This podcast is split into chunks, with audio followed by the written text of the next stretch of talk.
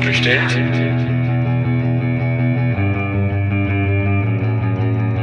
Ist so bestellt? So nicht bestellt. Der kritische Podcast über Abschiebungen. Und damit hallo und herzlich willkommen zu einer neuen Folge von So nicht bestellt, dem kritischen Podcast über Abschiebungen. Heute mit einer ganz besonderen Folge für uns, denn wir haben mit zwei großartigen Menschen gesprochen, die gemeinsam mit ihrem Team etwas Wahnsinniges geleistet haben und auch noch bis heute leisten. Am 5. Mai 2022 waren bei uns im Podcast Hertha und Tarek zu Gast, die beide für die Cabo Luftbrücke aktiv sind. In welcher Form sie aktiv sind und wie sie persönlich zur Cabo Luftbrücke kamen, darüber sprechen wir mit den beiden im Gespräch. Natürlich klären wir auch in dem Gespräch, was genau die Cabo Luftbrücke eigentlich so macht, wie sie entstanden ist und mit welchen Herausforderungen sie sich aktuell so konfrontiert sieht. Und weil die Arbeit der Cabo Luftbrücke aktuell wichtiger denn je ist, geben wir am Ende auch noch ein paar Hinweise, wie ihr persönlich die Cabo Luftbrücke unterstützen könnt. Das Podcast Wir sind übrigens Marc und ich. Mein Name ist Sandra. Wir sind die beiden Hosts und Ideengeberinnen des So nicht bestellt Podcast und Falls ihr heute zum ersten Mal bei uns reinhört, dann erstmal herzlich willkommen. Und vielleicht habt ihr euch dann auch schon etwas über den Podcast-Namen als auch die Stimme von Horst Seehofer im Intro gewundert. Wenn dem so ist, dann empfehlen wir euch wärmstens mal in unsere ersten beiden Podcast-Folgen reinzuhören. Denn dort erklären wir nicht nur etwas ausführlicher, was uns motiviert, einen Podcast über Abschiebungen zu machen und wie wir mit diesem Podcast-Projekt einen Beitrag leisten wollen um uns der Utopie einer Welt ohne Abschiebungen anzunähern, sondern wir erklären natürlich auch, was es mit den Namen auf sich hat. Und wenn ihr gleich einmal beim Reinhören seid, dann empfehlen wir euch natürlich auch die vielen anderen Folgen, die in dem letzten Jahr entstanden sind und die sich meistens, wie auch dieses Mal, in eine A- und B-Folge gliedern. Vielleicht nochmal ganz kurz zum Hintergrund. In den A-Folgen sprechen wir mit Menschen, die selbst von Abschiebungen betroffen sind während wir in den B-Folgen mit Expertinnen ein ganz bestimmtes Schwerpunktthema beleuchten. Dass die Arbeit der Cabo Luftbrücke ganz im Fokus dieser Folge steht, das haben wir ja am Anfang bereits verraten. Aber welche Bedeutung diese Arbeit für einzelne Menschen aus Afghanistan hat, das könnt ihr in der parallel erscheinenden A-Folge hören. Denn dort sprechen wir mit Rahim, der 2020 von Deutschland aus nach Afghanistan abgeschoben wurde und später mit Unterstützung der Kabul-Luftbrücke aus Afghanistan evakuiert werden konnte und zwischenzeitlich auch wieder in Deutschland lebt. Aber bevor wir jetzt zu viel vorweggreifen, hört einfach selber rein. Wir wollen jetzt auch gleich loslegen, aber bevor es losgeht, bitte beachtet noch unsere Triggerwarnung, die wir für so gut wie alle unsere Folgen aussprechen. Zwar sprechen wir mit Hertha und Tarek weniger über Abschiebungen, Trotzdem kamen wir auch in dem Gespräch nicht drum rum, über Gewalt zu sprechen, die Menschen vor allem in Afghanistan erleiden mussten und auch noch immer erleiden. Und daher empfehlen wir euch nur mit der Folge weiterzuhören, wenn es euch psychisch gerade soweit gut geht oder ihr die Folge vielleicht sogar mit jemandem gemeinsam hören könnt. So, und damit ihr die Spannung nun nicht länger ertragen müsst, leiten wir jetzt über in das Gespräch mit Hertha und Tarek und wünschen euch viele neue Erkenntnisse.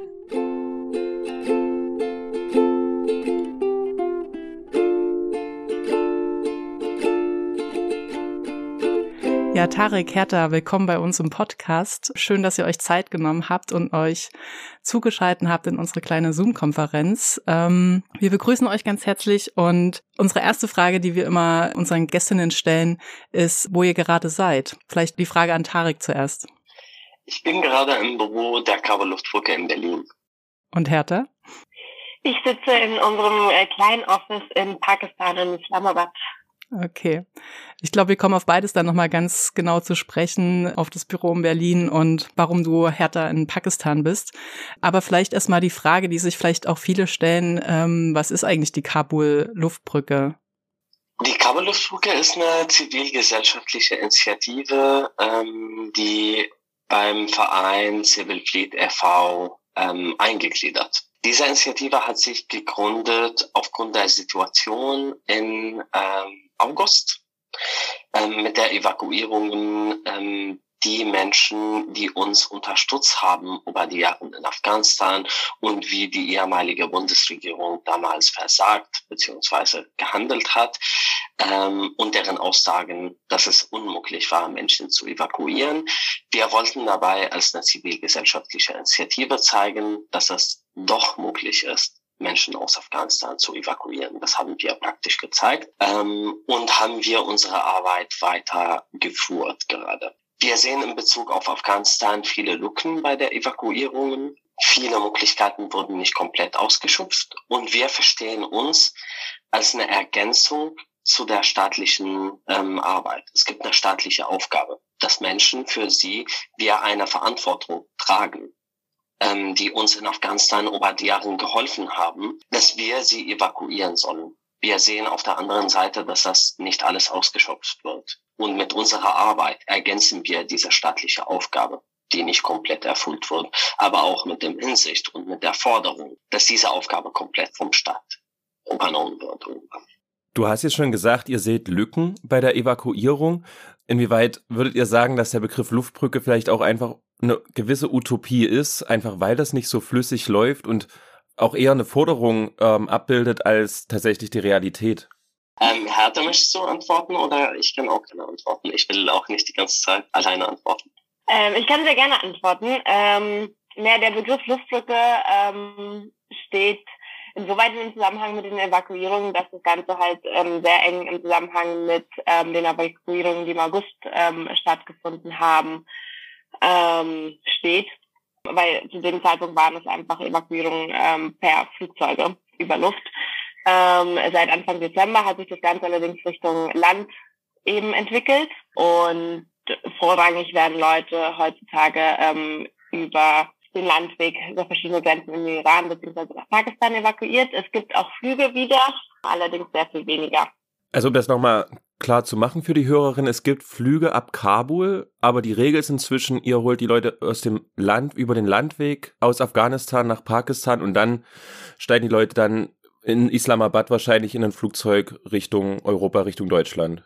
Genau, also beziehungsweise ähm, den Namen steht auch so mit der Historie der Evakuierungen aus Afghanistan. Also Historie ist ein bisschen übertrieben. Mit der Situation in August am Flughafen wo man viele Bilder von Menschen am Flughafen gesehen hat. Ähm, und gerade ist das wahrscheinlich nicht umsetzbar, eine Luftbrücke direkt ab, ab Kabul zu machen. Das ist aber eine Forderung. Es ist nicht umsetzbar für uns als eine zivilgesellschaftliche Initiative. Wir sprechen aber als, über ein, eine internationale Gemeinschaft, die eine Verantwortung trägt gegenüber Menschen, die in Afghanistan gerade sitzen, die uns aufgrund deren Hilfe zu uns bedroht wurden. Und deswegen die Frage ist oder die Forderung ist, dass die Länder handeln und eine Luftbrücke aus Kabul für diese Menschen einrichten.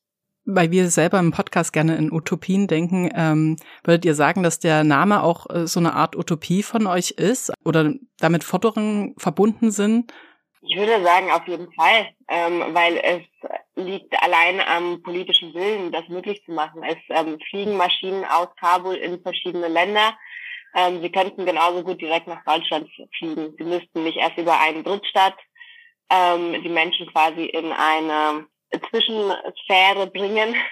so bezeichnen wir das ganz gerne hier in Pakistan, weil damit hängen einfach unglaublich viele bürokratische Hürden, denen den Menschen zusätzlich ähm, auferlegt werden, anstatt ähm, dass man ganz einfach so wie es oft auch ähm, gesagt wurde, dass es der, ähm, der Wille ist, ein unbürokratisches Verfahren herzustellen, womit die Menschen direkt nach Deutschland kommen könnten, sei es Visa on Arrival, sei es ähm, welche andere Möglichkeit auch immer. Ähm, davon sind wir gerade leider noch ziemlich weit entfernt. Genau, ihr habt jetzt schon erwähnt, die Kabul-Luftbrücke geht im Verein Civil Fleet auf. Das ist jetzt ein Verein, der Leute, die so im Themenfeld Flucht, Asyl arbeiten, schon bekannt ist, aber vor allem in Bezug eben auf die Rettungsorganisationen, die im Mittelmeer Menschen vor dem, vor dem Ertrinken äh, retten. Inwieweit grenzt sich die Kabul-Luftbrücke auch strukturell von, von, von den Seenotrettungsorganisationen ab oder wo gibt es einfach auch Überschneidungen? Also die Überschneidung sehe ich beim Thema ähm, einfach Verantwortung nachzugehen. Die Unterscheidung geht es einfach darum, dass wir primär Menschen unterstützen aus dem Land rauszugehen, zu denen wir eine Verantwortung tragen. Bei Seenotrettungsorganisationen zum Beispiel wurde die Verantwortung oder wird die Verantwortung nachgegangen im Sinne von unserer rechtlichen und moralischen Pflicht, Menschen in Seenot zu unterstützen. Aber das sind Menschen auf der Flucht. Das sind Menschen, die schon längst unterwegs sind und ähm, auf der Flucht sind und haben Notsituationen. Bei der Kabel Luftbrücke handelt es sich um Menschen, die uns über die Jahre unterstützt haben, die wir im Stich gelassen haben. Ja, da willst du noch was ergänzen? Ich finde, Tarek hat das sehr schön zusammengefasst. Okay. Ähm, wenn wir gerade noch mal dabei sind, könnt ihr vielleicht noch mal ganz kurz uns sagen oder unseren ZuhörerInnen, wie ihr selber zur Kabul Luftbrücke gekommen seid? Hertha, willst du anfangen? Sehr gerne. Ich ähm, habe mich im Ende Oktober, Anfang November war ich auf Lesbos und habe dort ähm, zusammen mit Patrick von Leave Now and Behind ähm, gearbeitet und gedreht. Ähm, mein Hintergrund ist, ähm, dass ich normalerweise Dokumentarfilme oder generell Filmemacherin bin. Und in Gesprächen kamen wir auf ähm, Kabul, Afghanistan, die Kabul-Luftbrücke zu sprechen. Und ich habe ähm, einige Freunde, die noch in Afghanistan festsitzen, beziehungsweise deren Familien und habe diese Möglichkeit ähm, natürlich sofort genutzt, als ich gehört habe, dass Patrick auch aktiv ist bei der Kabelbrücke, um mir eine ganze Menge Fragen zu stellen und zu erläutern, wie, was ich gerade mache. Und dann war seine Antwort, beziehungsweise seine Initiative ganz schnell, ja, schreib den doch mal härter, ähm, die machen genau das, was du gerade auch machst, ähm, das würde perfekt passen. Und ähm, dann hat sich das Ganze noch ein bisschen gezogen und ähm, Anfang Januar ähm, bekam ich einen Anruf von Theresa, und drei Tage später saß ich im Flieger nach Islamabad. Kannst du noch ganz kurz sagen, wer Theresa ist? Weil ich glaube, das wissen noch nicht alle. Klar, natürlich. Ähm, Theresa Breuer ist ähm, eine Journalistin und auch Filmemacherin, die sehr lange in Kabul auch gelebt hat und die die Initiative ähm, von Anfang an quasi mitbegründet hat. Okay. Und Tarek, du?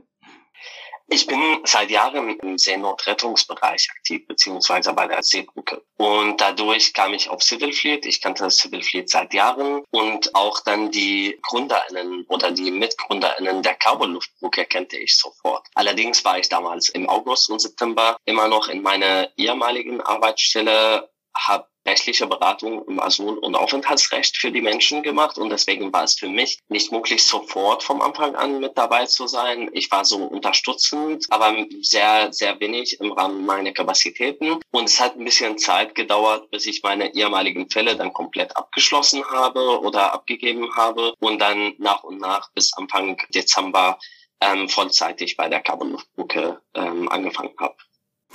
Ähm und ergänzen daran vielleicht noch die Frage, ähm, wir haben jetzt schon rausgehört, Tarek, du bist in Berlin und Hertha, du in äh, Pakistan, Islamabad. Ähm, könnt ihr ganz kurz sagen, was ihr gerade für Aufgaben bei der Kabul-Luftbrücke habt? Nur mal so grob, wir kommen dann später auch nochmal darauf zu sprechen. Ja, die Aufgaben hier in Pakistan sind sehr vielschichtig, sagen wir es mal. Das fängt damit an, dass wir ähm, Evakuierungstransporte an der Grenze abholen und nach Islamabad begleiten, die Menschen dann hier in Hotels unterbringen und uns dann um den ähm, weiteren Papierkram quasi kümmern. Also wir schauen, dass die Leute einen ähm, Termin bei der deutschen Botschaft kriegen, dass sie alle ihre ähm, Dokumente zusammen haben, ihre Passbilder. Ähm, da fängt es auch bei ganz einfachen Aufgaben an. Ähm, wo bekommt man eine SIM-Karte? Wo lässt man Passbilder herstellen und Kopien? Bis dann weiterhin die Koordination in Zusammenarbeit mit der GIZ, mit der Gesellschaft für internationale Zusammenarbeit, ähm, und eben der Botschaft, dass nach dem Visumstermin ähm, die Familien auf einen Charterflug nach Deutschland kommen. Und in der Zwischenzeit kümmert man sich um ähm, alle möglichen medizinischen Fälle. Wir hatten gerade erst letzte Woche ähm, zwei Babys, die hier geboren wurden. Das ist natürlich auch mit einem unglaublichen Aufwand verbunden, aber unglaublich schön auch. und des Weiteren, ja, wir haben vor allem in letzter Zeit viele Familien, wo Familienmitglieder mit evakuiert werden mussten, die ähm, im klassischen Sinne keine Aufnahmezusage haben, weil sie nicht zur Kernfamilie gehören. Heißt, eine 18- oder 19-jährige Tochter, die natürlich nicht alleine zurückgelassen werden kann, ähm, die aber nach ähm, deutscher Definition nicht zur Kernfamilie gehört und demnach ein Härtefallantrag geschrieben werden muss. Ähm, es ist sehr zeitaufwendig und intensiv, aber gehört eben auch dazu. Okay. Äh, mhm. Tarik noch. Ach. Ja, Ich leite mit einer Kollegin von mir hier zusammen die Cases Department bei der Kabul Luftbrücke. Unsere Arbeit bei der Cases Department fängt an, wo die Arbeit von Härte in Pakistan aufhört, und zwar bei Beantragung von Härtefälle, ähm, Begleitung von besonders rechtlich relevante Fälle, Advocacy-Arbeit, auch Infomanagement. Wir arbeiten gerade an einem Kooperation mit Handbook Germany, damit wir möglichst viele Informationen für Menschen in Afghanistan zusammenstellen und sie zur Verfügung stellen an den Menschen, aber auch ähm, die Begleitung und Verpflegung von unserem Datenbank. Mittlerweile haben sich bei uns über 45.000 Menschen in Datenbank gemeldet und wir versuchen, diese Menschen mit Informationen zu geben und auf der anderen Seite bestimmte Fälle ähm, einfach rechtlich zu betreuen, die ähm, unserer Meinung nach relevant sind, für, um Strukturen zu ändern. Das heißt, wir betreuen nicht alle 45.000 Menschen, kapazitätenmäßig ist das nicht möglich, sondern eher nur sozusagen Präzedenzfälle. Und auf der anderen Seite kommt auch dazu die Advocacy-Arbeit, ähm, politische Gespräche, Verhandlungen mit der Politik, Druck in der Öffentlichkeit, die wir auch bei Case Department hier äh, machen. Okay, danke. Ja, vielen Dank. Und wir hoffen, die Zuhörer haben jetzt erstmal ein grobes Bild davon, was ihr macht, was die Cabo Luftbrücke macht. Und wir würden jetzt in verschiedenen Abschnitten nochmal die ganze Thematik vertiefen und würden jetzt erstmal über die Abschottungsmechanismen ähm, sprechen, die die Bundesrepublik Deutschland auch im Fall von Afghanistan angewendet hat und schauen da, vielleicht auch nochmal auf die Europäische Union und würden erstmal einsteigen mit der Frage oder nochmal zurückgehen ähm, in diese Augusttage, als die Taliban dann auch Kabul eingenommen haben. Ihr habt damals einen entschieden, dass es diese diese Kabul-Luftbrücke jetzt braucht, könnt ihr sagen, warum? Weil es gab ja auch gleichzeitig die staatlichen Evakuierungsmissionen der NATO. Das kam ja im selben Atemzug, wurde das ja auch kommuniziert, dass das geschieht. Wo habt ihr gemerkt, es braucht diese Ergänzung? Also ich würde erstmal über den politischen Willen sprechen. Es ist eine politische Entscheidung, Menschen zu helfen. Das ist aber auch genauso eine politische Entscheidung, Menschen nicht zu helfen. Dieses Versagen vom August ist ein Muster, den wir gesehen haben über die Jahre, aber in verschiedenen Formen von Abschattung, wie zum Beispiel, dass das Mittelmeer zu einem Massengrab geworden ist, nur weil die EU-Staaten deren Bepflicht für Seenotrettung nicht nachgehen. Auf der anderen Seite, man hatte gesehen, was auf den griechischen Inseln passiert in Form von Moria. Das ist auch eine andere Form von Abschattung. Ähm, wollen nicht belarussische Grenze. Die Menschen, die seit Monaten in Wälder dort ausharren mussten, nicht nach vorne, aber auch nicht nach hinten gehen können und sind im Niemandsland. Das ist auch eine dritte Form von Abschattung. Und der andere Form ist einfach die Menschen, die uns geholfen haben, nicht zu unterstützen. Und das war genau damals ähm, die Situation im August in Bezug auf Kabul und die Evakuierungen aus Afghanistan. Im Mittelpunkt stand damals die Evakuierung von internationalen Kräften. Im Stich wurden aber Menschen gelassen, die diese internationale Kräfte unterstützt haben. Das ist das eine. Auf der anderen Seite im Stich wurden auch Menschen gelassen, die sich für ein offenen und freiheitliches Afghanistan gestellt haben über die Jahre, die aufgrund von unserer Präsenz vor Ort ermutigt wurden, die aufgrund von uns sich einfach exponiert haben und davor, und wir stehen für diese Menschen in einer Verantwortung. Diese Gruppen an Menschen wurden im Stich gelassen mit der Aussage, es ist unmöglich, Menschen zu evakuieren. Und deswegen war für uns die Verantwortung ganz klar. Wir mussten als Zivilgesellschaft dort handeln, wo der, wo der Staat aufgehört hat zu handeln und die Verantwortung nachzugehen. Da hat es bei uns angefangen. Und deswegen sehe ich diese Form von Abschattung, also auf der anderen Seite sehe ich auch eine, eine andere Form von Abschattung, weil wir haben immer noch über 10.000 Menschen in Afghanistan, die von Deutschland eine Aufnahmezusage haben, die aber noch nicht evakuiert wurden. Und ich spreche von Stand heute. Ähm, diese Gruppe von Menschen, da, da sieht man den Form von Abschattung im Sinne von Bürokratie. Wie laufen diese Evakuierungen? Kommt der Staat ihrer Verantwortung nach? Ist das ausreichend, was der Staat macht oder nicht? Ähm, es gibt aber abgesehen von diesen 10, über 10.000 Menschen, es gibt Zehntausende von Menschen, die immer noch keine Aufnahmezusagen haben. nach Deutschland oder nach einem anderen Land, die aber in einem akuten Gefahr stehen. Mittlerweile ist in unserem Datenbank haben sich über 45.000 Menschen gemeldet, die in akuten Gefahr sind. Und da ist auch eine andere Form von Abschattung. Und dieser Form bezieht sich auf das Thema Bezug zu Deutschland oder Bezug zu Europa. Könnte man das vielleicht dann so auf den Punkt bringen, auch in den Augusttagen, ihr hattet einfach null Vertrauen, dass Deutschland das gut hinbekommen wird, die Menschen zu evakuieren, einfach schon aus der Vorerfahrung, was man an den europäischen Außengrenzen gesehen hat? Wir haben sogar ein Versagen gesehen. Wir haben ein Versagen erlebt, dass null Evakuierungen stattgefunden haben, bis die Kabel-Luftbrücke einen Weg davor gezeigt hat. Und deswegen verstehen wir auch unsere Aufgabe gerade, Wege auch aufzuzeigen, in denen möglich wäre, Menschen zu evakuieren aus Afghanistan. Das machen wir gerade. Ich würde nochmal einmal nachsetzen. Der Journalist Imran Ferros hat auch nochmal eine, eine Podcast-Reihe Kabul Luftbrücke veröffentlicht, wo sehr intensiv nachgezeichnet wird, wie diese Evakuierung ab Kabul, diese Akutevakuierung ablief. Und es wird dann eben auch davon gesprochen, dass dann am Schluss die Evakuierung gar nicht über Deutschland lief, sondern über die US-amerikanische Armee. Würdet, also das ist nochmal so bezeichnend, ähm, würdet ihr sagen, dass dann, dass das in Deutschland besonders schwerfällig läuft oder woran würdet ihr sagen, liegt das dann? Über die damalige Zeit kann ich leider nicht im Details ähm, besprechen, da ich nur ganz wenig mit dabei war. Aber das war auch ganz klar. Es gibt keinen politischen oder es gab keinen politischen Willen damals, Menschen aus Afghanistan zu evakuieren. Und das, was in der Öffentlichkeit gesagt wurde, waren scheinheilige ähm, so ähm, Argumente, um zu sagen, wir können es nicht machen. Unsere Aufgabe hat sich darauf bezogen, zu zeigen, dass wenn die Zivilgesellschaft, wenn eine kleine zivilgesellschaftliche Initiative, wie wir damals am Anfang, das hinkriegt, dann ist das unmöglich und nicht glaubwürdig, wenn die Bundesregierung insgesamt damals gesagt hat, wir kriegen es nicht hin, Menschen zu evakuieren.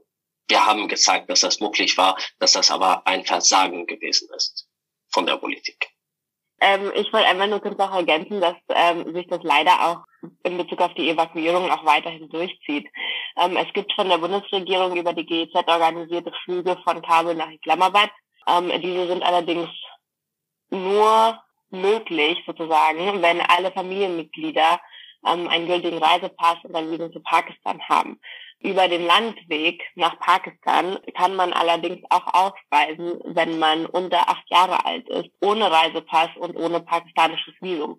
Bedeutet gleichzeitig, dadurch, dass die Bundesregierung keine Evakuierungen über Land durchführt, dass es ohne uns quasi den vielen Menschen nicht möglich wäre, überhaupt auszureisen, wenn sie Familienmitglieder haben, die unter acht Jahre alt sind. Dieses Problem zieht sich weiterhin, dass es einfach der Wille nicht da ist wir es hinkriegen, jede Woche ähm, über Land zu machen, dann sollte das die Bundesregierung eigentlich ja auch tun. Die Abschottung bezüglich auch speziell zu Afghanistan war ja nicht nur erst ersichtlich, als die Taliban die, die Macht übernommen haben, sondern schon weit vorher mit sinkenden Anerkennungsquoten beim BAMF, mit den Abschiebungen nach Afghanistan, trotz der gefährlichen Sicherheitslage schon damals dort. Und damals schon haben ja viele zivilgesellschaftliche Akteure in Deutschland auch gefordert, dass Abschiebungen auszusetzen sind unter dem Hashtag Afghanistan not safe. Es bestehen dadurch auch viele Kontakte zu Afghaninnen, die dort sind. Wahrscheinlich auch habt ihr da zahlreiche Kontakte. Ne? Was sagen denn euch die Menschen, die euch bekannt sind, wie die Sicherheitslage oder wie beschreiben die Menschen die Sicherheitslage vor dem August 2021? Was, was erzählen die da?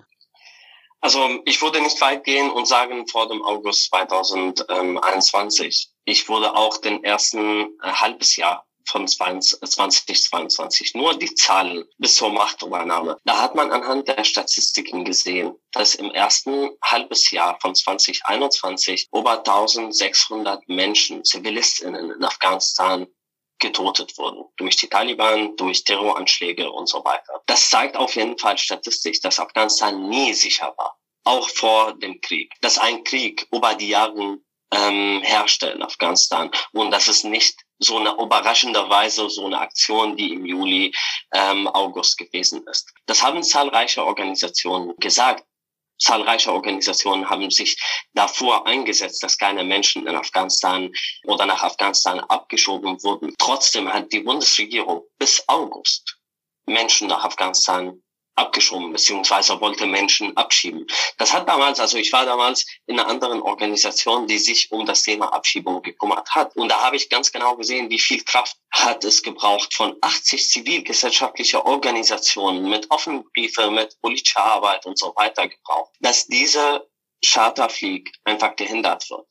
Und da habe ich mich gefragt, es ist ganz klar, der Bundeswehr schickt Berichte seit April dass die Lage nicht mehr zu handeln ist, dass Evakuierungspläne ähm, gemacht werden sollen. Und da hat man gesehen, dass es kein Plan bei der Bundesregierung gewesen ist. Sie haben so in der Öffentlichkeit getan, als wären sie überrascht. Aber auf der anderen Seite lag in deren Schubladen Lagerberichten von der gefährlichen Situation in Afghanistan, die auch teilweise irgendwie in der Öffentlichkeit veröffentlicht wurden, aber nachdem sie ergänzt und geändert wurden und mehrere Lagergerichten so zusammen kopiert wurden, die zeigen, es ist immer noch sicher in Afghanistan und wir können Menschen abschieben. Das waren nicht die Tatsachen. Das waren nicht die Tatsachen, die in dieser Berichte standen. Das war die politische Welle von Herr Horst Seehofer und sein Ministerium damals. Auf der anderen Seite zeigt sich aber die Abschattung nicht nur durch Abschiebungen von damals. Also es zeigt sich, und das habe ich erwähnt, durch das Thema Bezug zu Deutschland. Wir bei der Kabelluftbrücke können nur Menschen evakuieren, die eine Aufnahmezusage nach Deutschland haben. Und da ist wichtig für diese Aufnahmezusage etwas genanntes, ein Bezug zu Deutschland zu haben. Das heißt, im Sinne der normalen Ortskraftdefinition. Menschen, die direkte Arbeitsverträge mit Deutschland, mit der Bundeswehr hatten. Das sind die Menschen, die einen Bezug zu Deutschland haben. Es gibt aber viele Menschen, die nicht direkt mit der Bundeswehr gearbeitet haben. Es gibt viele Menschen, die mit Subunternehmern gearbeitet haben. Und da sagt Deutschland, das sind Leute, die nicht direkt mit Deutschland zusammengearbeitet haben. Deswegen haben wir keinen Bezug. Sie beachten aber nicht, dass der Bezug zu Deutschland ist unsere Verantwortung als internationale Kraft, die in Afghanistan gewesen ist, die diese Menschen beschäftigt haben, die diese Menschen ein freiheitliches Afghanistan versprochen haben und am Ende sie im Stich gelassen haben. Und das ist genau dieser Bezug. Im Gesetz, in dem Paragraph, die wir jetzt für die Aufnahmezusagen benutzen, also bei diesen gesetzlichen Grundlage beantragen wir eine Aufnahmezusage für die Menschen, steht in einem Satz, es muss eine besondere Interesse, besondere politische Interesse von Deutschland geben, damit eine Aufnahmezusage gegeben wird. Und genau die Auslegung dieses Nebensatzes zeigt den politischen Willen. Wenn wir immer so tun, diese Interesse bezieht sich nur auf Menschen, die einen direkten Arbeitsvertrag mit uns haben, dann haben wir ja nichts getan und haben wir nichts verstanden. Weil die besondere Interesse für uns ist die Wahrung der Menschenrechte oder soll die Wahrung der Menschenrechte sein. Und wenn wir diese Menschenrechte bewahren wollen, dann müssen wir einfach dieser Verantwortung gerecht werden gegenüber allen Menschen, die sich für ein freiheitliches Afghanistan eingesetzt haben und aufgrund dessen bedroht sind. Und nicht nur für Menschen, die nur Arbeitsverträge mit Deutschland haben. Um das jetzt sozusagen noch mal ein bisschen plastischer zu machen, das würde jetzt zum Beispiel bedeuten, eine Frau, die sich äh, für eine NGO in Afghanistan für Frauenrechte eingesetzt hat, da vielleicht auch irgendwie gefördert wurde von Geldern aus Deutschland, Europa, äh, aber keinen direkten Arbeitsvertrag einer deutschen Organisation oder Deutschland hatte, ist sozusagen, wird im Stich gelassen. Das beschreibt ganz genau die Situation, gegen der wir gerade arbeiten. Und sind aber solche Personen trotzdem Menschen, die ihr auf eurer Liste mit drauf habt? Äh, du hast ja vorhin von eurer Liste gesprochen. Sind das Menschen, die ihr dann trotzdem mit erfasst? Das sind ausschließlich Menschen, die auf unserer Liste sind. Ah ja, okay. Das sind Menschen, die nicht in diesem regulären ähm, Definition von Ortskraft sind, sondern eher Menschen, die sich für die Menschenrechte eingesetzt haben, die sich an uns gewandert haben. Das sind aber auch nicht nur Aktivistinnen. Das sind zum Beispiel auch afghanische Sicherheitskräfte, die auch unsere Bundeswehr vor Ort unterstützt haben, aber gerade ähm, im Stich gelassen wurden, trotz deren Gefährdungslage als Sicherheitskräfte, äh, nur weil sie keinen direkten Bezug zu Deutschland haben, weil deren Arbeitsverträge waren mit der ehemaligen afghanischen Regierung und nicht mit der deutschen Bundeswehr. Das sind Lehrkräfte. Das sind Rechteinheiten, die gegen Talibans Leute vor August 2021 irgendwelche Strafurteile beschlossen haben, die gerade aufgrund deren Arbeit von damals bedroht sind. Alles gut. Und nochmal kurz ergänzend, ähm, auch das sind genauso Journalistinnen und Künstlerinnen. Das sind ähm, Menschen, Frauen, die in Frauenhäusern gearbeitet haben und Menschen unterstützt haben, die Opfer von häuslicher Gewalt wurden. Ähm, das sind, also es ist eine wirklich ganz breite ähm, Gesellschaft, die da einfach zurückgelassen wird. Es gibt einen ähm, ganz kleinen Bruchteil dessen, die es ähm, über die sogenannte Menschenrechtsliste geschafft haben und auch eine Aufnahmezusage von Deutschland haben. Ähm, das sind allerdings tatsächlich die wenigsten, die über ähm, eine Ecke dann irgendwie doch einen äh, mehreren Kontakt zu Deutschland hatten oder eine Bezugsperson in Deutschland. Die ganzen Organisationen, die dies nicht hatten, ähm, von denen haben es tatsächlich kein, fast keine auf diese Listen geschafft und die werden gerade alle zurückgelassen. Was sich auch ein bisschen bei uns hier in Pakistan abzeichnet, beziehungsweise was einer der ähm, ähm, schrecklichen Teile unserer Arbeit hier ist, dass wir eben genau diese Menschen, ähm, wenn sie auf uns zukommen, zum Teil, weil sie unsere Nummer von Freunden haben, zum Teil, weil sie wissen, in welchen Hotels wir ähm, agieren, aufschlagen und um Hilfe bitten. Ähm, und hier vor Ort sind wir nun mal nur zu zweit und können von hier aus nicht wirklich ähm, Case-Files schreiben, das, was Berlin-Team quasi macht, und dass wir diese Menschen dann quasi ähm, abweisen müssen. Und ähm, selbst wenn es ähm, eine Frau mit Kindern ist, in den 99 Prozent der Fällen können wir nichts für sie tun. Krass. Es ist irgendwie, also vielleicht könnt ihr das nochmal beschreiben, weil mich würde jetzt doch nochmal auch die Perspektive interessieren, was euch gespiegelt wird. Also einerseits wie Menschen, die jetzt, sage ich es mal, in diese Kategorie Ortskraft fallen, ähm, auf die ähm, nicht übernommene Verantwortung Deutschlands blicken, aber auch wie, wie Afghaninnen und Afghanen, die jetzt sozusagen als Menschenrechtsaktivistinnen zum Beispiel unterwegs waren, wie die so darauf blicken, also jetzt auf die Verantwortung von Deutschland. Du meinst quasi, wie die Menschen die Verantwortung Deutschlands sehen, beziehungsweise ähm, wie sie dazu stehen. Ja, oder was eben nicht passiert ist oder was hätte passieren sollen aus ihrer Perspektive.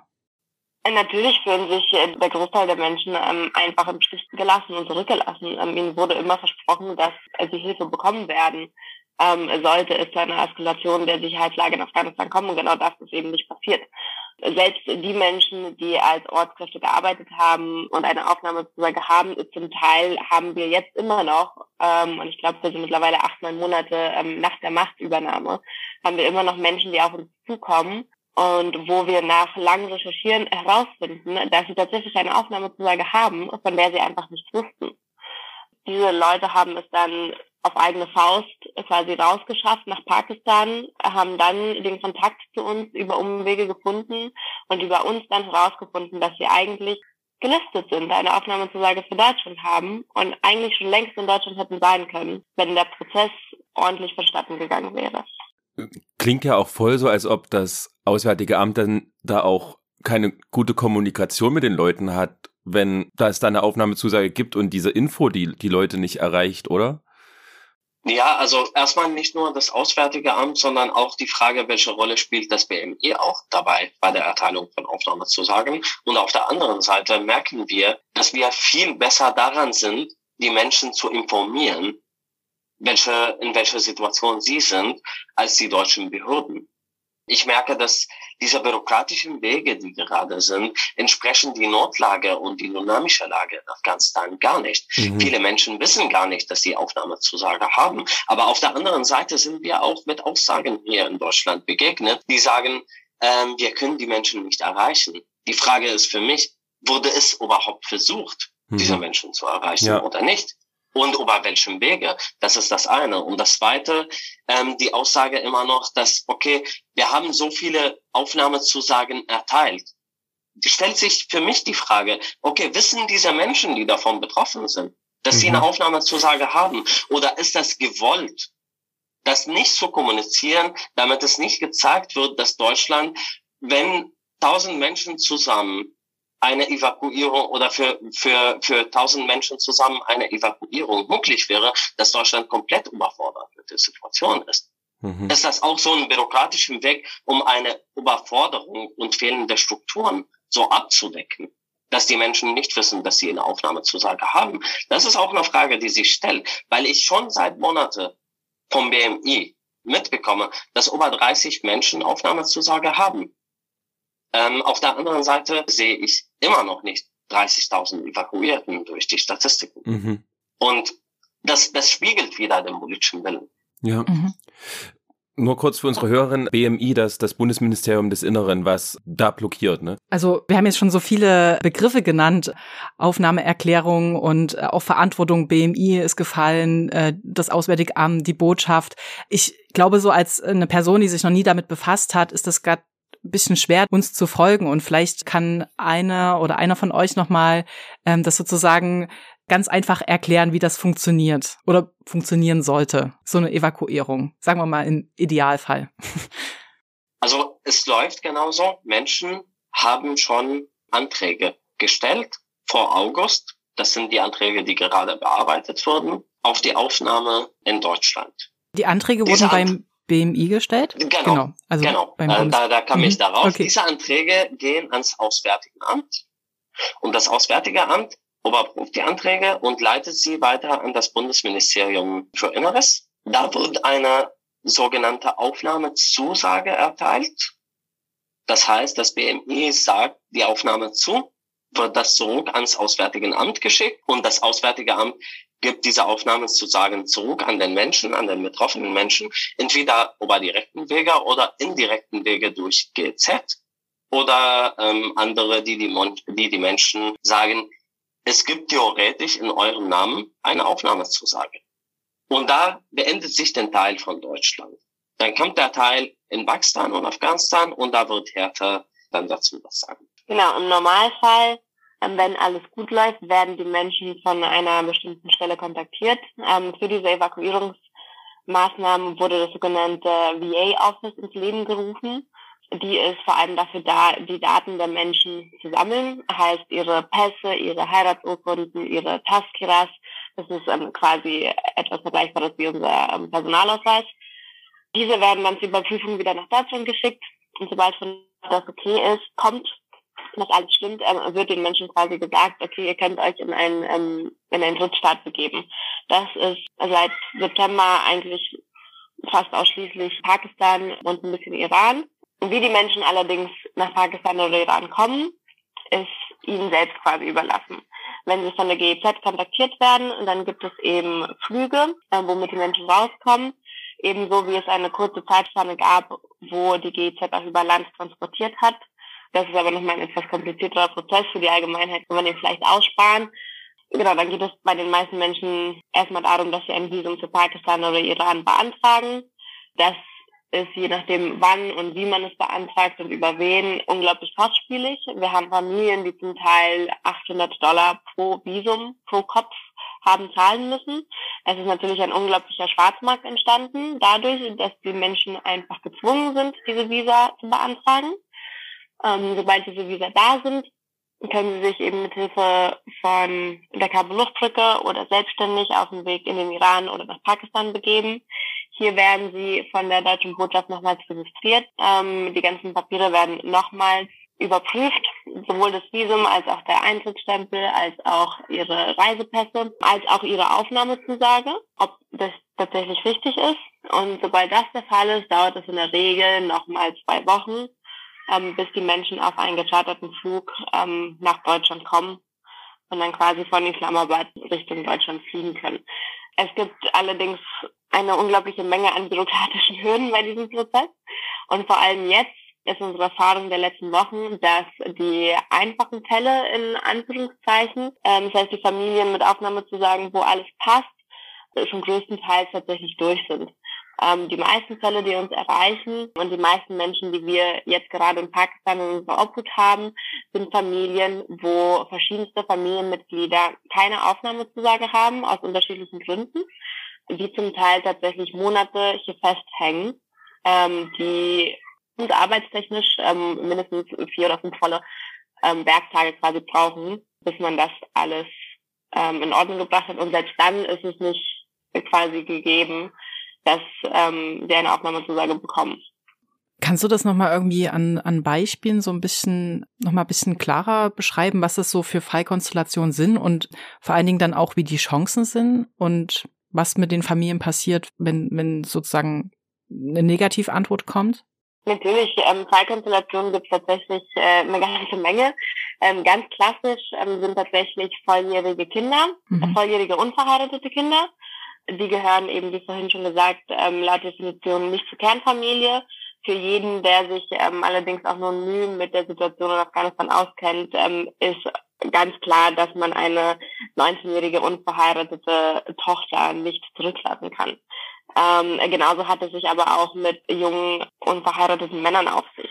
Dann gibt es Fallkonstellationen, wo zum Beispiel Kinder ihre Eltern verloren haben und dann von Geschwistern adoptiert wurden. Die Adoption per se gibt es nach afghanischem Recht nicht. Es gibt eine Sorgerechtsübertragung. Die wird manchmal hier anerkannt bei der Botschaft, manchmal nicht.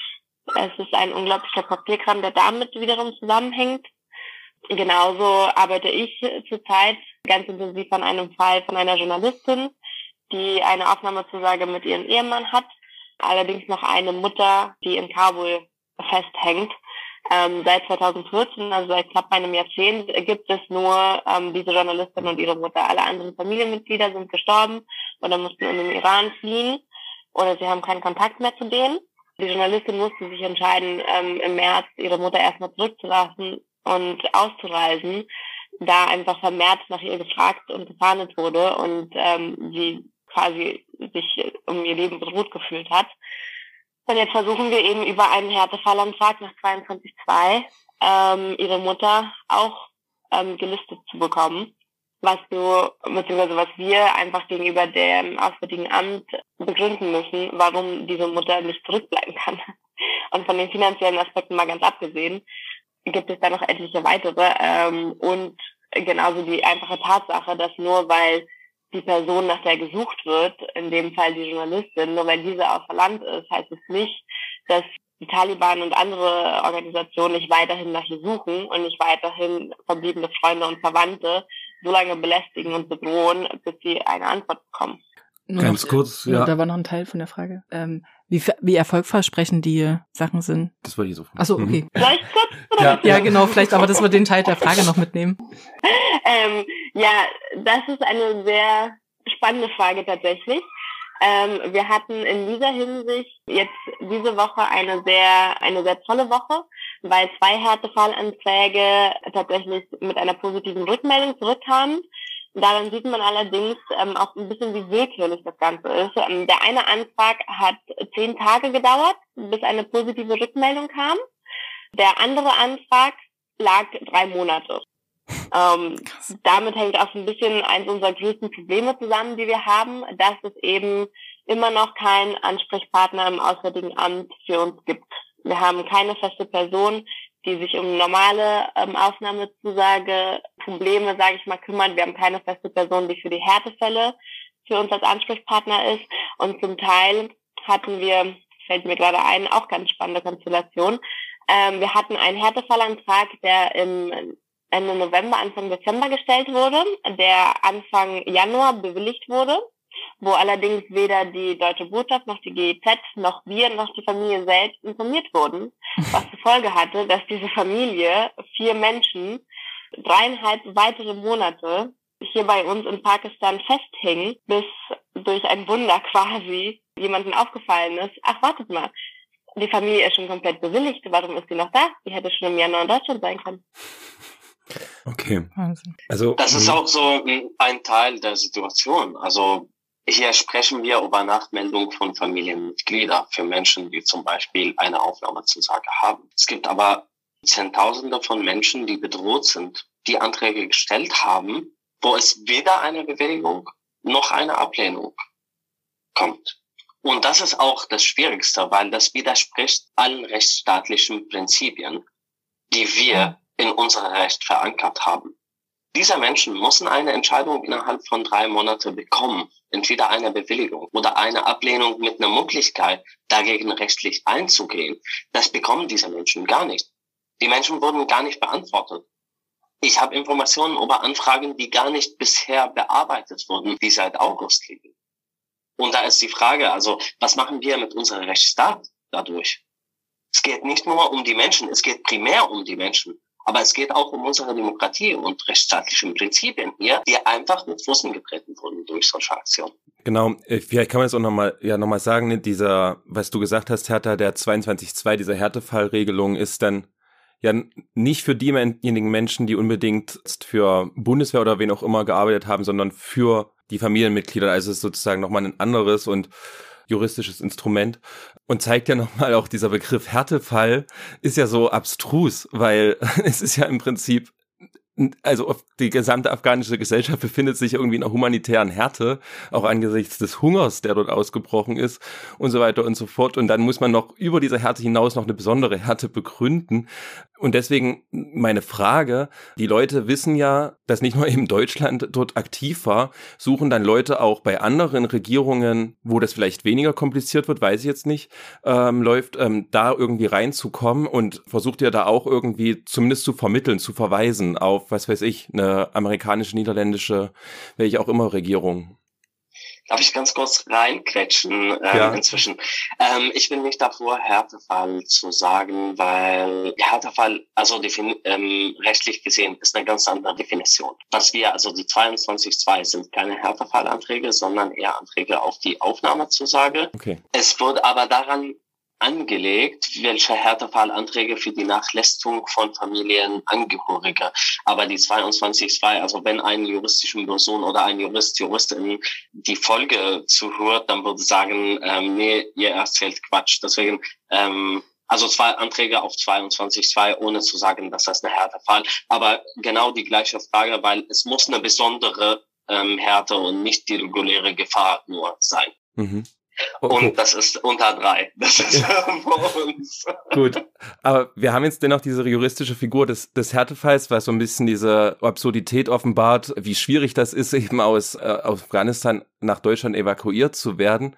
Deswegen nochmal die Frage, gibt es andere Regierungen, die da unkomplizierter, schneller arbeiten, im Zweifel auch mal mit einer Ansprechperson im, im jeweiligen Außenministerium?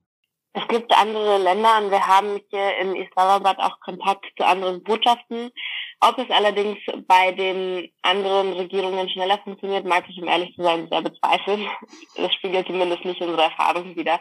Zumindest was ähm, Kanada, Amerika, ähm, Frankreich, Italien, Spanien, um nur ein paar zu nennen, ähm, anbelangt, ähm, dauert es mindestens genauso lange, wenn nicht sogar länger. Mhm. Wenn ich das jetzt nochmal so zusammenfassen darf, also sozusagen eine Ausreise von den Personen aus Afghanistan ist nur möglich, wenn es ein Visum von Pakistan gibt. Ähm, das heißt, es braucht die pakistanische Regierung. Außerdem geht das dann nur, wenn auch schon eine Aufnahmezusage aus Deutschland vorliegt. Aber Deutschland holt sie nicht raus, sondern da kommt ihr dann ins Spiel. Und rausgeholt, also rausgeflogen werden dann die Menschen mit gescharterten Flugzeugen. Hier vielleicht auch nochmal die Frage, wer die dann finanziert. Und also für mich ist jetzt nochmal so, also es stellt sich so dar, das ähm, funktioniert gerade nur, weil verschiedene, ja, also Deutschland alleine könnte es gerade nicht schaffen. Und es funktioniert gerade nur, weil ihr auch da seid. Oder es ist, weil es so ein Zusammenspiel gibt. Es ist vielleicht auch ein bisschen provokativ gefragt, gebe ich zu. nee, alles gut. Ähm, in sehr vielen Fällen tatsächlich ja. Ähm, es gibt eben, wie gesagt, ähm, Familien, bei denen alles einfach in Anführungsstrichen ist und sie alle Visas haben ähm, und alle Reisepässe. In dem Fall funktioniert das auch ohne uns. Wobei auch da ähm, der Kontakt zu GEZ auch erst über uns hergestellt wird. Die Familien gehen dann auf uns zu und wir leiten sie dann weiter an die GEZ. Genau, ansonsten hast du es aber ganz gut zusammengefasst, ähm, wer die Charterflüge finanziert, ähm, um die Frage einmal zu beantworten. Ähm, sie werden von der GZ eben durchgeführt und im Endeffekt ähm, ist es das AA, also das Auswärtige Amt, das diese Flüge finanziert. Auf der anderen Seite, also zu der Frage ursprünglich, ähm, es funktioniert erstmal ganz gut, wenn Deutschland das will. Und da ist der Ursprung. Will Deutschland das? Oder überhaupt nicht, weil es könnte viel anders und viel un unbürokratischer passieren und es braucht nur Entscheidungen von, von den Ministerien, das anders zu machen, damit es anders umgesetzt wird. Beziehungsweise es ist ja, ähm, es ist ja, der politische Wille muss ja im, im Einzelfall geprüft werden. Es gibt keine pauschale Lösung, die es einfacher machen würde. Es gibt Lösungseinsätze, die das Ganze einfacher machen würden. Wir haben anhand der Beschreibung der Evakuierung gesehen, dass es viele bürokratische Schritte ähm, sind und eine längere Zeit gibt. Es gibt viele Lösungseinsätze, die diese Zeiten verkürzen. Es gibt viele Möglichkeiten, dass die Menschen anstatt dessen, dass sie wegen einem Visumverfahren nach Pakistan gehen müssen, dass sie sofort nach Deutschland kommen und ein Visa on Arrival Verfahren hier in Deutschland machen, solange die Identität schon in Afghanistan festgestellt wird. Also es gibt viele Möglichkeiten. Die Frage ist, will Deutschland diese Möglichkeiten wahrnehmen und mit welchen Begründungen wurden bisher noch nicht eingesetzt? Alleine, wenn man sich das Ganze aus finanziellen Aspekt anschaut, ähm, macht das nur so halb Sinn, wie das gerade vonstatten geht. Anstatt, ich weiß nicht genau, woran es hangelt, definitiv auch ähm, Arbeitskräfte, anstatt die Menschen über Pakistan auszufliegen, ein paar mehr anzustellen und diesen ganzen Prozess, den Tarek eben beschrieben hat, auf die Beine zu stellen, wäre langfristig auf jeden Fall sehr viel nachhaltiger. Genauso handelt es sich auch mit Familienzusammenführungsfällen zum Beispiel. Wir haben davon ungefähr ähm, vier Fälle bei uns, die zum Teil seit Oktober, zum Teil seit November, Dezember in unserer Obhut sind. Das sind ausschließlich Fälle von ähm, unbegleiteten minderjährigen Kindern, wo die Eltern schon in Deutschland sind, wo schon bei allen eine Vorabzustimmung der Ausländerbehörde vorliegt, wo bei allen eine außergewöhnliche Härte bestätigt wurde von deutscher Seite und wo die Kinder allerdings immer noch, ähm, und wir haben Anfang Mai, immer noch hier in Pakistan sind, weil es zum Teil an fehlenden Visatermin hegt, weil zum Teil einfach nicht kommuniziert wird, beziehungsweise ähm, natürlich die Botschaft sehr viele Anträge vorliegen hat und diese alle bearbeiten muss. Aber wenn man sich einmal überlegt, dass Fälle, wo eine Vorabbestimmung vorliegt und wo eine außergewöhnliche Härte da ist, wenn diese Fälle über ein halbes Jahr dauern, kann man sich einmal vorstellen, wie es sich mit allen anderen verhält. Und um das aus äh, Beratungspraxis nochmal zu ergänzen, also das ist jetzt nicht so, dass es erst seit August 2021 so ist, dass die pakistanische Botschaft unterbesetzt ist. Also das ist, äh, das zieht sich schon seit Jahren durch und tatsächlich, also dauerten schon damals die, die Visumsverfahren ewig lange. Also man, man wartete schon Monate, fast Jahre eigentlich auf einen Termin, um überhaupt erstmal vorsprechen zu können, um einen entsprechenden Antrag zu stellen.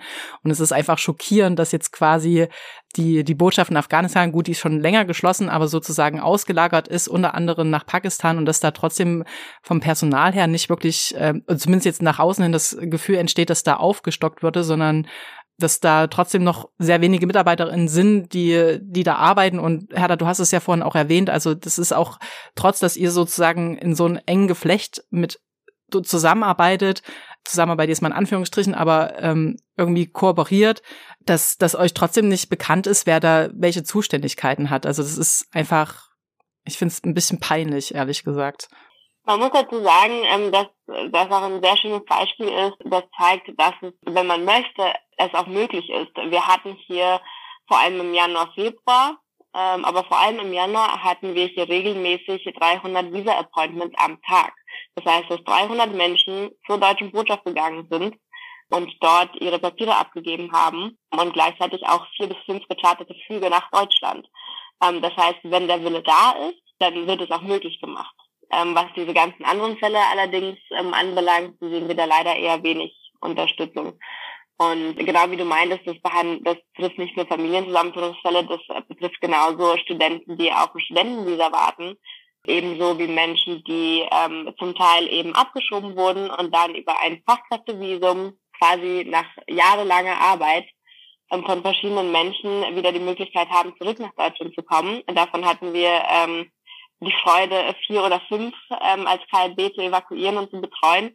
Und die warten nach ihrem Visumtermin ähm, auch mindestens zwei Monate bis sie dann letztendlich nach Deutschland kommen können. Nicht über gecharterte Flüge übrigens, sondern auf einem selbstbezahlten Flug. Ich ähm, aus dem Gespräch wird, glaube an viel, oder ist an vielen Stellen schon deutlich geworden, wo wo auch ihr in eurer Arbeit an eure Grenzen stößt. Aber vielleicht könnt ihr das noch mal ganz kurz zusammenfassen. Also ja, wo stößt die Cabo Luftbrücke gerade an ihre Grenzen aktuell vielleicht? Also an unseren Grenzen stoßen wir gerade, indem wir erstmal direkt unterstützen können nur bei Menschen, die eine Aufnahmezusage haben. Mhm. Es gibt aber Zehntausende von Menschen, die akut bedroht sind, die aber immer noch keine Aufnahmezusage haben. Und da steht für uns so die Situation, wie können wir diese Menschen unterstützen. Da sehen wir unsere Aufgabe nicht nur als eine reine operationelle Aufgabe im Sinne von Evakuierung von Menschen, sondern eher auch eine politische Aufgabe, dass wir einfach politische Druck hier in Deutschland erzeugen, damit die Struktur in sich geändert und es ermöglicht wird, eine andere Struktur zu haben, und einen anderen Umgang mit diesen Menschen zu haben. Ein Instrument zum Beispiel das besagte Bundesaufnahmeprogramm, was die Bundesregierung in deren Koalitionsvertrag in Bezug auf Afghanistan versprochen haben. Da machen wir gerade ähm, ganz viel politische Arbeit und gerade ist das sehr notwendig. Zum Beispiel, weil im letzten Freitag gab es einen Artikel bei der Spiegel, die sagt, jetzt nach dieser ganzen Wartezeit, längere Wartezeit und viel Hoffnung dass ein Bundesaufnahmeprogramm umfangreich sein soll, dass die Bundesregierung nur, also plant, nur 5000 Menschen jährlich zu evakuieren, weil sie es operationell nicht anders realisieren können. Und da stellt sich bei uns zwei Fragen. Erstmal die Kabelluftbrücke als eine zivilgesellschaftliche Initiative, die nur auf 15 Personen besteht zwischen Deutschland und Pakistan können mehr Menschen als 5000 Menschen im Jahr evakuieren, wenn diese Menschen Aufnahmezusage haben.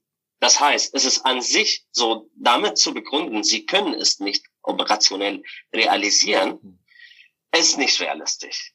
Das ist das eine. Das zweite ist, in unserem Datenbank dieser 45.000 Personen, die bedroht sind, wie lang braucht die Bundesregierung, um sie zu evakuieren mit dem Bundesaufnahmeprogramm?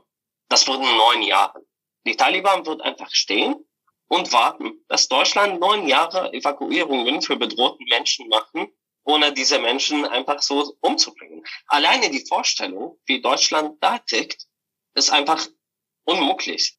Und da frage ich mich, da gab es schon ein Versprechen. Also es gab schon ein Versprechen, dass ein Bundesaufnahmeprogramm umfangreich sein wird und dem Bedarf gerecht werden soll. Und jetzt sehen wir so eine Reaktion. Da, da stellt sich die Frage für uns, was hat sich tatsächlich geändert jetzt mit der, mit der Änderung der Bundesregierung? Da haben wir als Zivilgesellschaft, äh, Zivilgesellschaft viele andere Erwartungen an unsere jetzige Bundesregierung als die damalige Regierung mit Horst Seehofer. Nach und nach würden wir aber enttäuscht von den Praxen, wie die gerade laufen und von Entscheidungen, die gerade getroffen wurden. Welche Erklärung habt ihr dafür, dass die neue Bundesregierung da dann doch nicht ihr Versprechen einlöst? Auch mangelnder politischer Wille oder? Hertha, wenn du möchtest, kannst du ähm, gerne antworten, sonst kann ich noch. Ich glaube, die Frage kannst du, Tarek, auf jeden Fall besser beantworten. Ich wollte nur einmal kurz auch erwähnen, dass man einfach nicht vergessen darf, dass Menschen bedroht sind, Menschen zum Teil akut bedroht sind und diese Menschen auch tatsächlich sterben.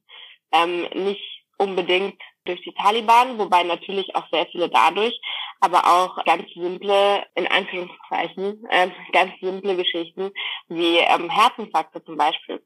Ähm, ich selber hatte zwei Fälle von Familien, wo ähm, einmal die Mutter und einmal der Vater ähm, einen Herzinfarkt erlitten haben, evakuiert werden mussten nach Pakistan, um eine lebensrettende, in Deutschland schon fast Standard-OP von einem Bypass zu bekommen. Und in beiden Fällen ist es uns leider nicht gelungen, diese Menschen rechtzeitig zu evakuieren. Und das ist natürlich fatal.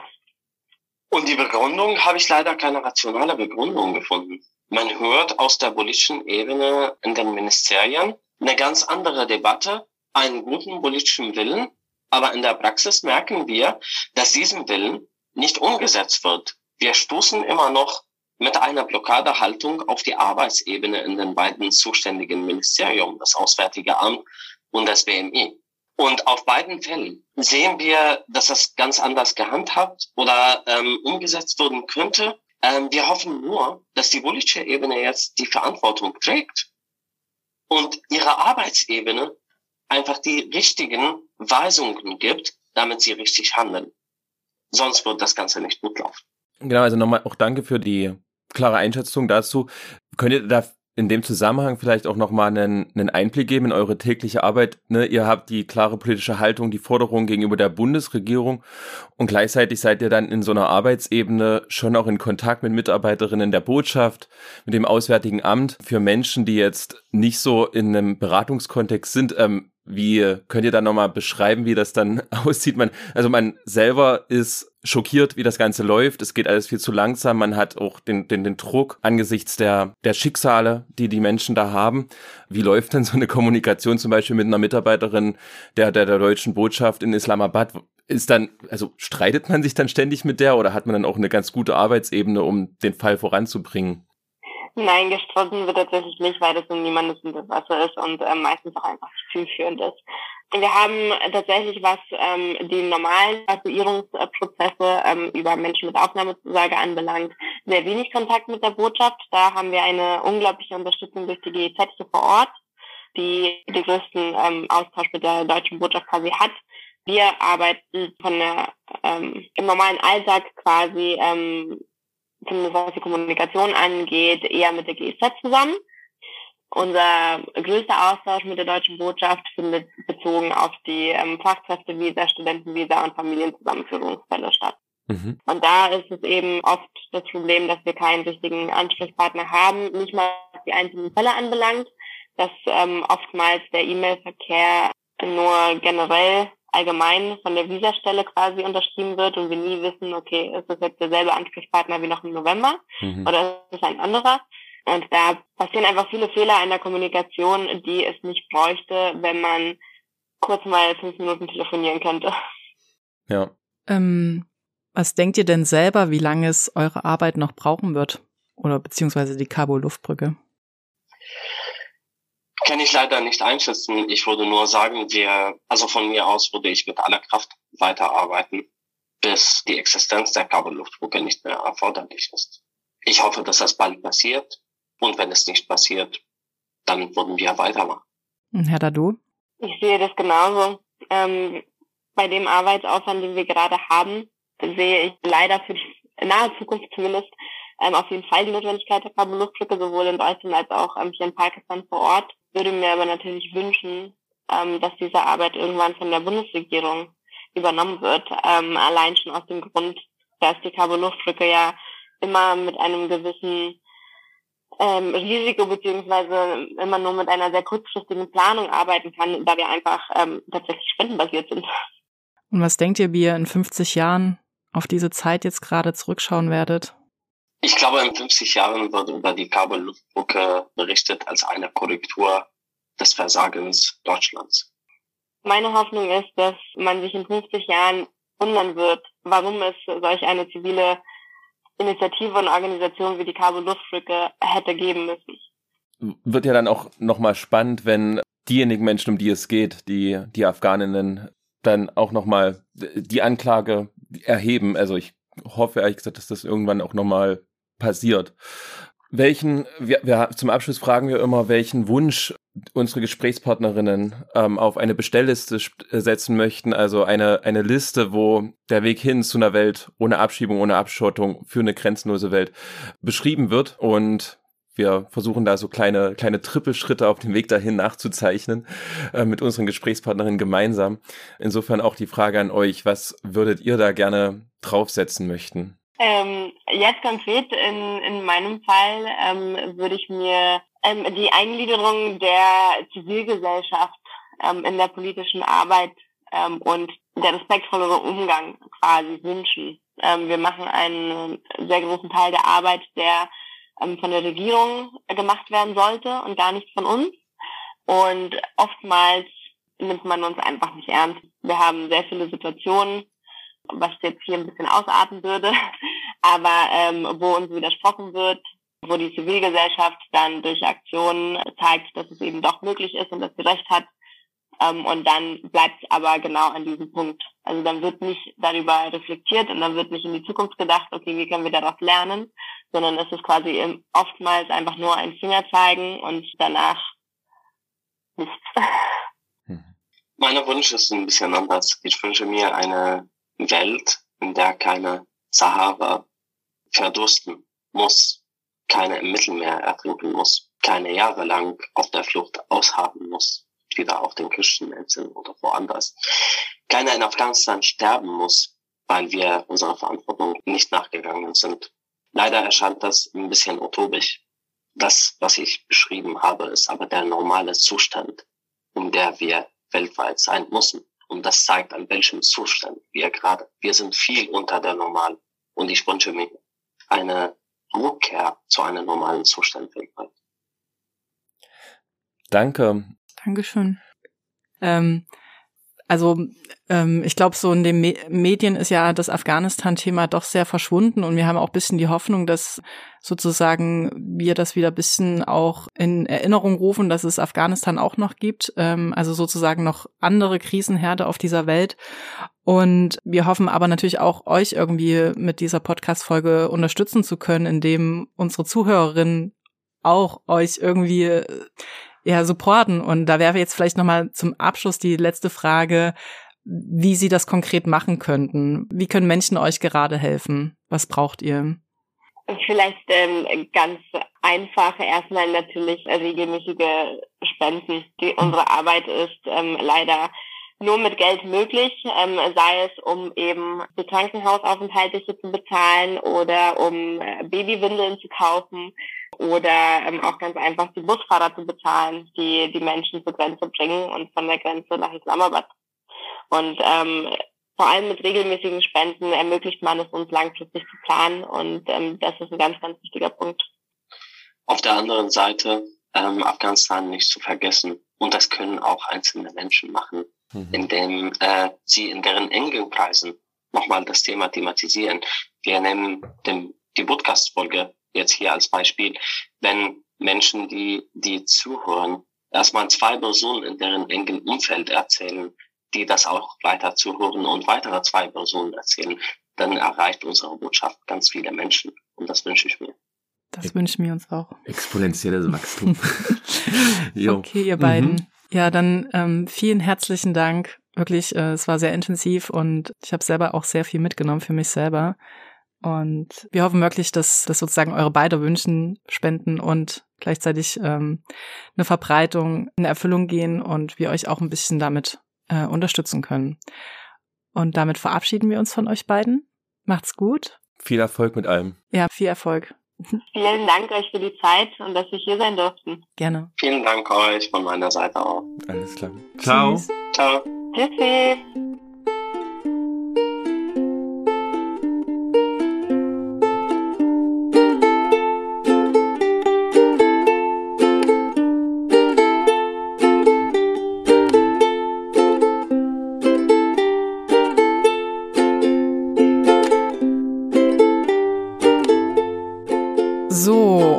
Damit endet eine weitere So nicht bestellt Folge.